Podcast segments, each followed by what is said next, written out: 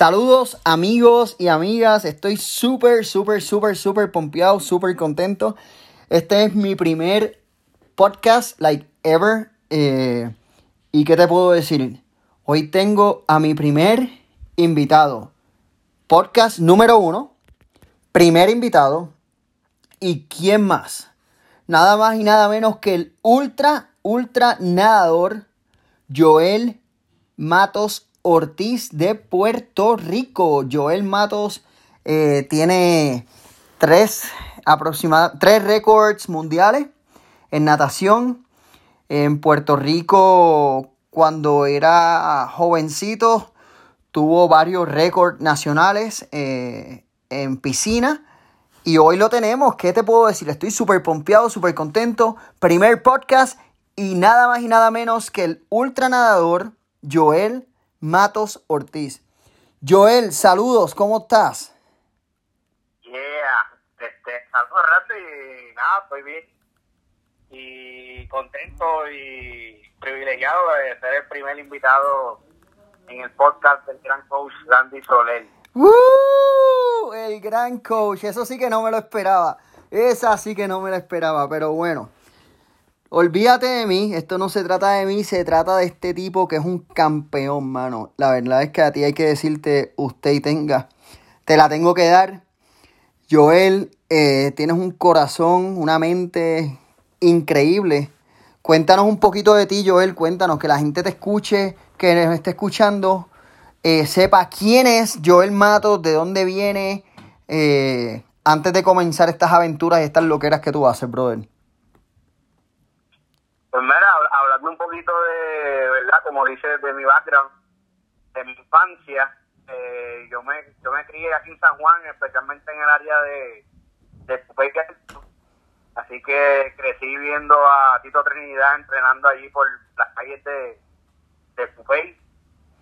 Eh, y crecí en un área de, de, de, pues, un área de verdad relativamente de ¿verdad? escasos recursos, pero mucha gente humilde y se hacía mucho mucho deporte y música. Así que crecí entre el deporte y la música. O sea, que tú eres, tú eres músico. Eh, tú eres músico. Ajá. ¿Y qué tú tocas? Yo soy yo, yo también yo toco percusión. Uy, ¿y, y bailas también? Un poquito, no tanto como tú, pero bailo un poquito. Ah, ok, ok, ok. Pues sigue, sigue por ahí, que te, entonces te tenemos que hacer una entrevista visual eh, viéndote bailar. Dale, Zumba, sigue, perdona. Entonces, ya empiezo, ¿verdad? Mi introducción a lo que es el ambiente acuático, a eso de los cinco años, eh, porque empecé a tener unos problemas de, de desarrollo, eh, tenía problemas del habla, eh, también no me estaba desarrollando bien en la parte cardiopulmonar. Eh, me hicieron un, unas operaciones en la de las amígdalas. Y ahí un especialista le, le, indica a mi mamá que me recomendaba que me pusiera en natación eh, para mejorar, mejorar la parte de la coordinación, el desarrollo motor y, y especialmente la parte de los pulmones, eh, porque le indicó a ella que si, por ejemplo, no me, no me podía desarrollar como era, quizás no iba a poder ni tan siquiera soplar un globo, no iba a poder hablar bien, entre otros, ¿verdad? Otras cosas que me podía afectar. Así y... que ahí mi mamá sigue la recomendación, mis padres, y me ponen, me acuerdo que yo empecé a nadar en la piscina que estaba en la, en la base aquí en Miramar. Ven acá, ven acá, para haciendo una pausa. Obviamente tú no te vas a recordar quién es el nombre del doctor, quizás porque era muy pequeño, pero te lo mencionaron. Eh, ese doctor, ¿tú, ¿tú sabes el nombre y lo has visitado alguna vez y darle las gracias o algo así? Pues mira, sí, sí, le di las gracias, y me acuerdo el nombre, doctor Padro, este, él era un doctor que trabajaba en el hospital del maestro, y ya, ya él falleció, pues, estaba bien mayorcito, pero eh, nos atendió allí en el maestro, a mi hermana, a mí, hasta que falleció el señor, trabajó hasta que, hasta, hasta que básicamente se murió en la oficina, y sí tuve la oportunidad de seguir compartiendo con él después de, de, lo, de, de los procesos que tuve de operación y todo eso. Wow, porque eso tiene que estar, este, antes de seguir, eso tiene que estar brutal. Tener un doctor que te recomiende nadar y luego puedas tomar, este, puedas tener todos estos logros, tú sabes, porque la mayoría eh, eh, vamos a hablar en general, no, no te van a decir, mira, vete a nadar para que puedas mejorar tu, tu capacidad pulmonar, ¿cierto? Claro, claro, sí, sí. Eh, estamos de acuerdo, ¿verdad? Y por otra parte, pues agradecido también de que mis padres tomaron, ¿verdad?, la, la iniciativa y, y me pusieron a, a, nadar. Y pues verdad quizás no se fueron por la vía fácil de a lo mejor este medicarme verdad o buscar otros tratamientos vamos a decir más más fáciles y más cortos. Y verdad que fueron por el lado de, buscar una alternativa este también que me ayudaran en el deporte y verdad y crear una estructura que también pues son otras cosas que, que le da a uno la, natación no mano de verdad que, que a tu papá y a tu mamá, muchos saludos. La verdad es que son unos campeones, eh, ya que esa consistencia de llevar a los nenes a la natación, lo digo por mi cuenta porque yo tengo dos hijos y los dos están en natación y en diferentes deportes. Y hay veces que está bien duro, hay veces que, que es bien duro ir y venir y venir, y, pero la consistencia es la clave del éxito. Yo creo que ellos te enseñaron eso, ¿cierto? También.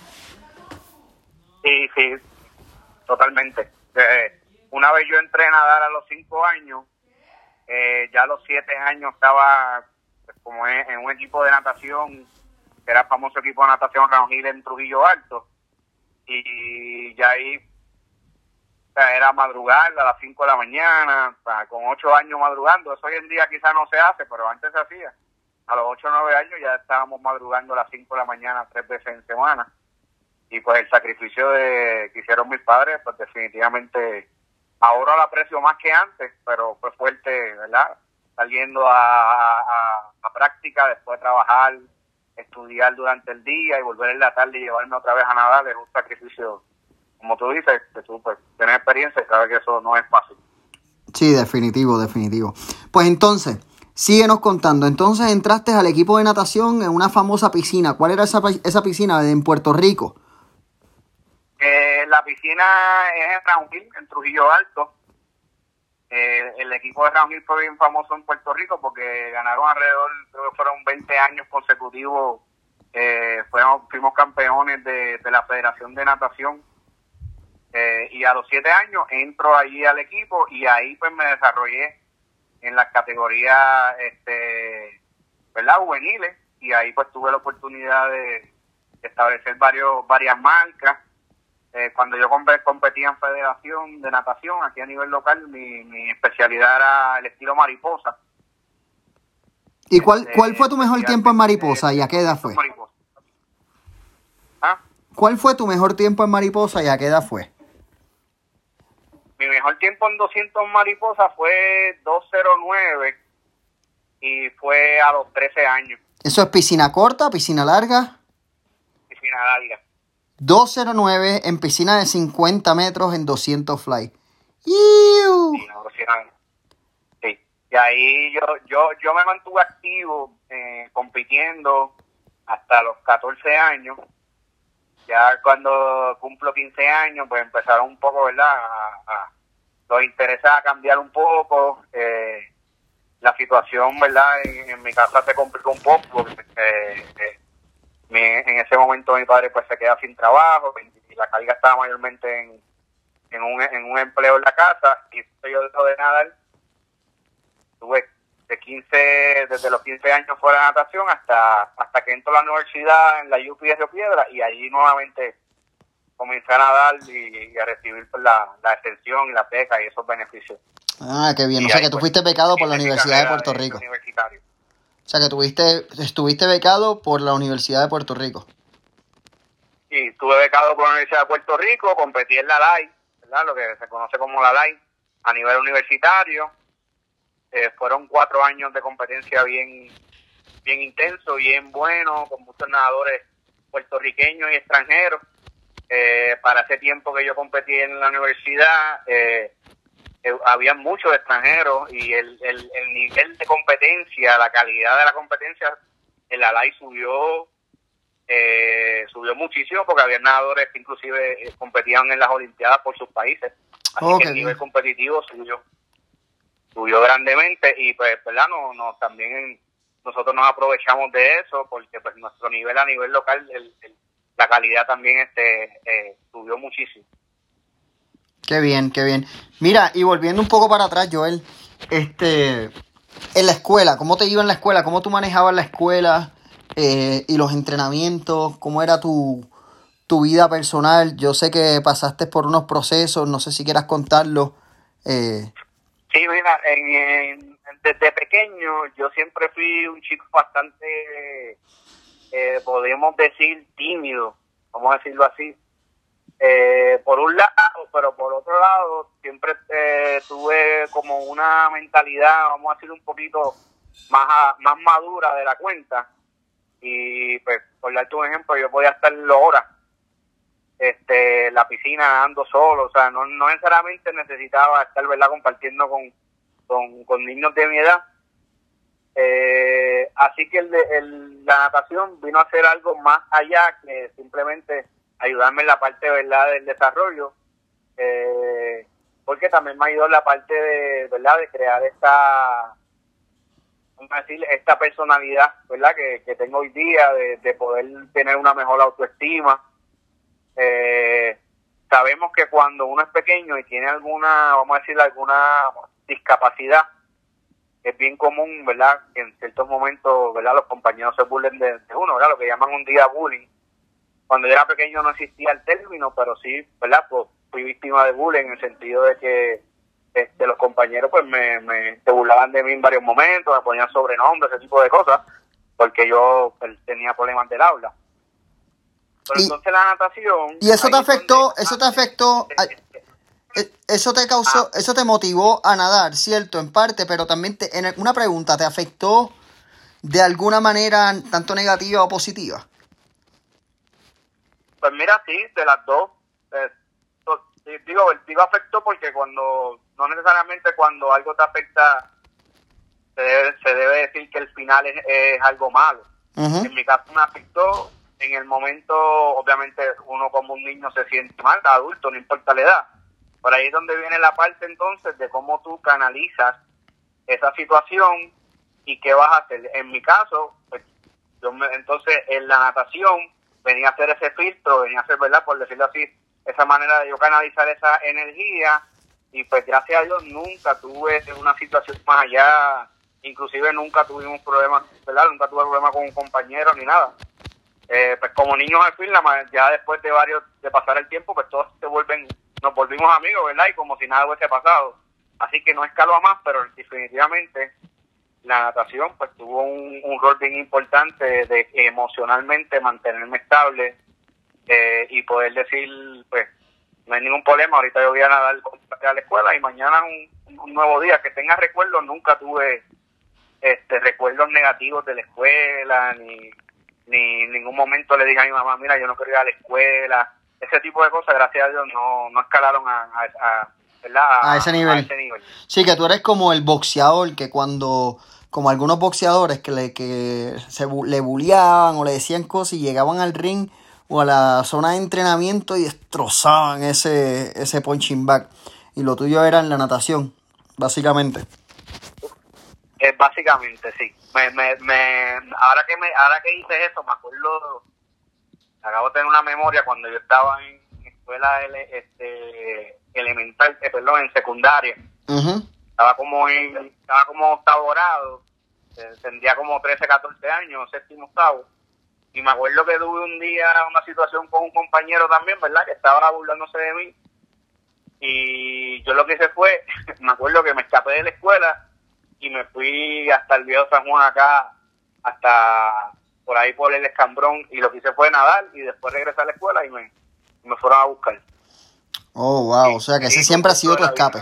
Sí, a que tú veas el, el, el nivel, ¿verdad?, que, que, llegaba y pues yo me acuerdo que en la tarde llegué, se lo dije a mi mamá y nada, tranquilo, tú sabes. Seguimos por ahí. Diablo, brutal. Mira, entonces, pasaste en la universidad. Eh, Loco, ¿qué hizo que tú llegaras a entrar en aguas abiertas y hacer todas estas locuras? Para que no sepa, Joel Matos es un nadador, lo que llaman ultranadador. Y eso es natación de aguas abiertas o simplemente en piscina, pero nado largo. Joel Matos tiene un nado que hizo primero en Florida, Key West, después fue un segundo nado de aguas abiertas donde nadó desde San John's Island, desde la isla de San John's a Puerto Rico, aproximadamente 50 millas, seguido por un sinnúmero de eventos de aguas abiertas que hizo, incluyendo 22 kilómetros de natación donde llegó primer lugar en Acapulco, México, nadó, este caballero aquí nadó desde Jost Van Dyke Island, 67 millas, corrido hasta Fajardo, Puerto Rico. O sea, este hombre es un duro. Recientemente, y esto no es Wikipedia, porque todavía no estamos en Wikipedia, esto es que para que sepan que yo quizás estudié un poquito. ok, hace recientemente Joel Matos hizo 30 horas de natación, corridas y siempre lo haces a beneficio de algo. Joel, cuéntanos, ¿qué, lo, qué te trajo, por, qué te dijo en tu mente esta, esta locura de decir, ah, mira, yo quiero ser nadador de aguas abiertas y llegué a nadar, este, qué sé yo, 50 horas, 60 horas, 30 horas, 47 horas, como hiciste?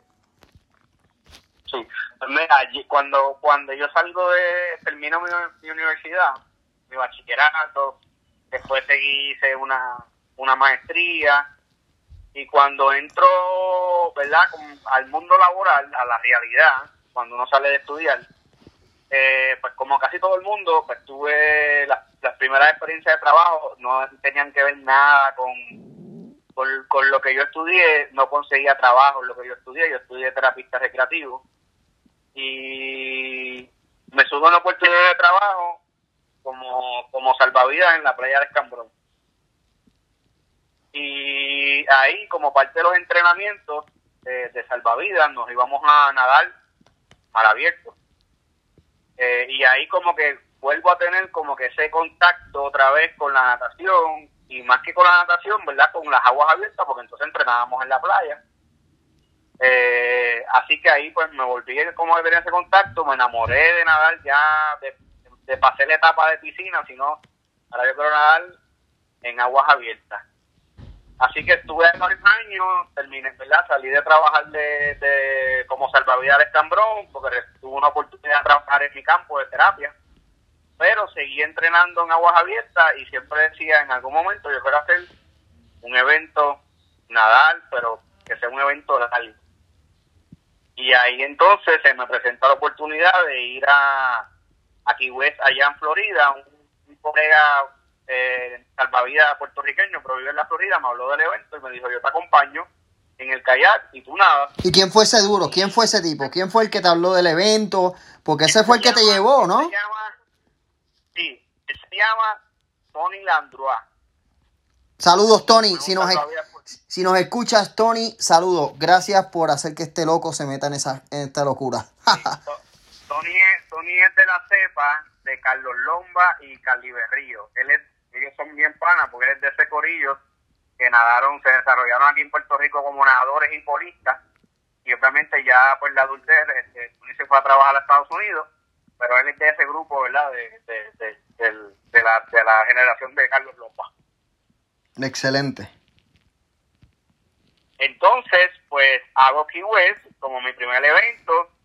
Eh, lógicamente pues mi preparación no era la mejor porque yo mismo me entrené eh, Tony me daba ¿verdad? varios sitios, él más o menos esto y pero no tenía un entrenador aquí a nivel local de Puerto Rico, así que yo, yo mismo iba, nadaba, hacía físico como yo entendía, eh, y así me, me preparé para estar primero, primeros pasos en, en las aguas abiertas. El evento no me fue muy bien, en el, okay, y me explico, no me fue muy bien en el sentido de la nutrición, eh, porque vomité muchas veces, tuve muchos calambres, pero me fue bien en el sentido, ¿verdad? Por otro lado, de que aunque me dio todo eso, él, me encantó estar tantas horas nadando y, ¿verdad? Poder superar muchos retos dentro del agua, en el camino, mientras estaba haciendo el, el, el nado. Eso fue lo que me motivó a decir, yo quiero hacer esto nuevamente, quiero hacerlo, ¿verdad? Más grande y quiero hacerlo bien. Quiero buscar a alguien que me ayude, que me enseñe y que me pueda entrenar de una forma correcta para hacer estos eventos de ultranado. Y ahí pues seguí. Hacho, súper. Ok, sabemos porque estos podcasts van a estar de 30 minutos aproximadamente. Y ya llevamos 20 minutos hablando, se va bien rápido. Y hay varias preguntas que hay que hacerte. Y estoy seguro que ya tú sabes cuál es la primera pregunta. Ajá. Loco, los tiburones. Cuéntame, ¿tú no le tienes miedo a los tiburones? ¿Has visto tiburones? Porque en ese hubo un evento que estuviste 47 horas nadando.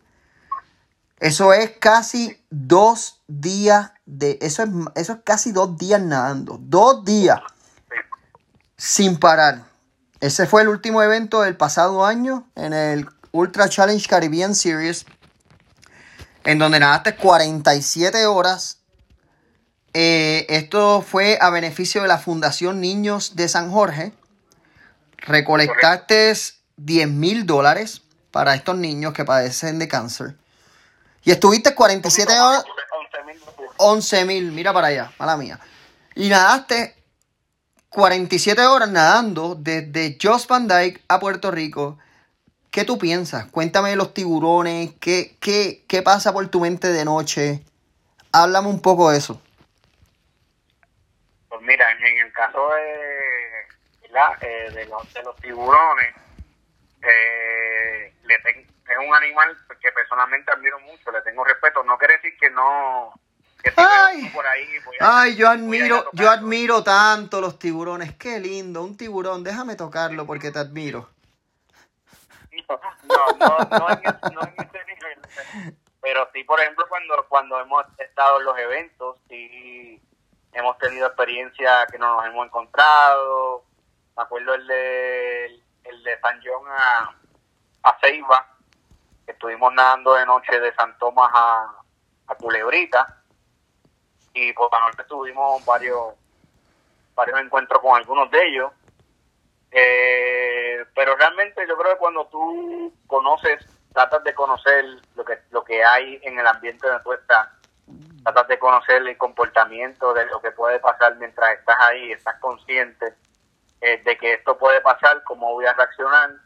Eh, yo creo que también el propósito de por qué tú estás ahí, o nosotros cuando estamos haciendo estos eventos, yo y pues mi equipo de trabajo, tú que eres mi entrenador, el, el propósito de nosotros no es un propósito de dañar, no es un propósito de, ¿verdad?, de, de, de enriquecernos de esto, sino es todo lo contrario, de ayudar hacer algo diferente y hacer lo que nos gusta. Yo creo que eso también hay una conexión, hay una energía que tenemos que hace que los eventos dentro de las circunstancias ¿verdad? transcurran de una forma, eh, vamos a decir, positiva, aunque siempre ocurren muchísimos retos en el camino.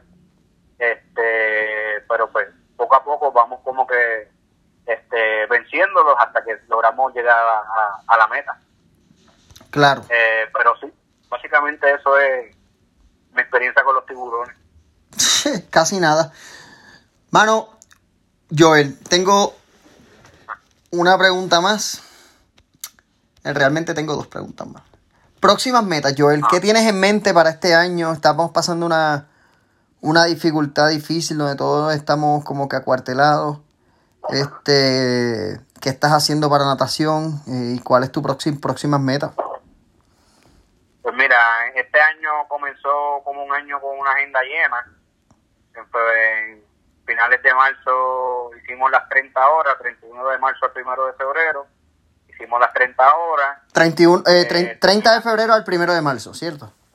Eh, eh, no, fue 30, espérate, no, fue 31 de enero al 1 de febrero. Ah, ok, ok, ok. 30 horas. Terminamos las 30 horas y la agenda teníamos llena ¿verdad? En mayo 3 todavía, Espérate, espérate, espérate, porque yo sé que yo tengo unas personas que me van a tripear ya mismo. Cuando escuchen esto me van a bromear. Porque acabo de decir 30 de febrero, ¿ok? Febrero tiene 28, 28 días y este año tuvo 29 días. Así que realmente, este, eh, me van a tripear. Así que quiero corregir eso. Gracias. Eh, el evento fue 31 de enero a 1 de febrero. Perdóname. Entonces, en agenda tenemos este es mayo 3 hacer el, el canal de Catalina. Eh, junio 7 darle la vuelta a Swing a Manhattan, darle la vuelta a la isla de Manhattan en Nueva York. y finales de julio del ahora del 2020 hacer el English Channel en Inglaterra y Francia. Pero como bien dice, ¿verdad? Estamos en, bregando con la situación de, la pandemia del, del COVID-19 y ahora mismo estamos en pura incertidumbre. Ahora, a esta fecha no sabemos cuáles se van a dar, cuáles no. Muy probablemente algunos se cancelen, eso no lo sabemos, ¿verdad? Hasta que no nos informen.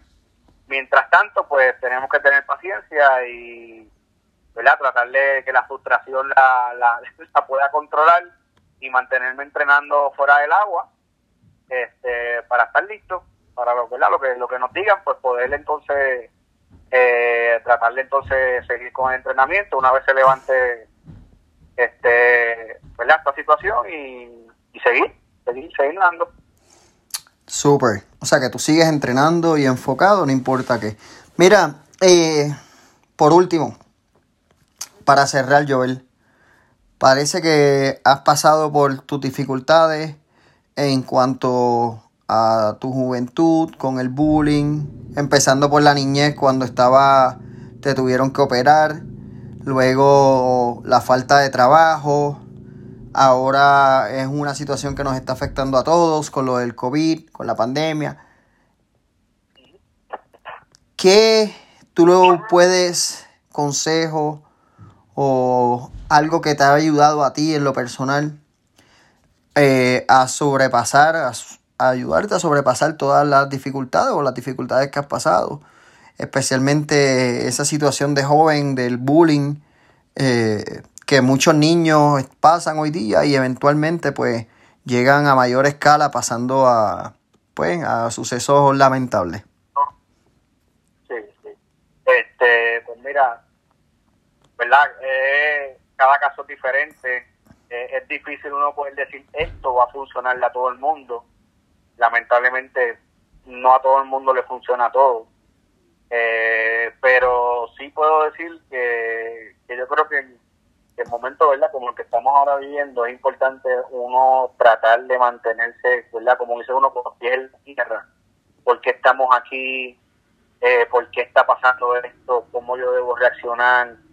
Eh, tratar de uno mantenerse este, en comunicación con uno mismo, a practicar la meditación, hacer yoga si es necesario, pero uno, uno mantenerse con los pies en la tierra en qué está pasando y cómo yo puedo ayudar en, un momento como esto, que la mayoría, si no por decir todo, eh, estamos verdad teniendo pérdidas no tan solo económicas, sino de que no estamos haciendo lo que queremos, la libertad en cierta forma, ¿verdad?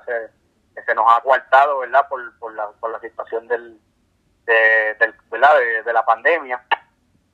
Eh, y pues eso se puede aplicar a, a, en todos momentos. Es importante tener un propósito por qué tú haces las cosas. Eh, si puede ser ese propósito combinarlo por lo que te gusta, como en el caso mío, como en el caso tuyo, que a través de lo que nos apasiona podemos ayudar a otros. Eso sería, ¿verdad? Lo ideal, tú poder hacer lo que te gusta y que eso sea positivo para, para, para otra persona. Eso no, tiene precio.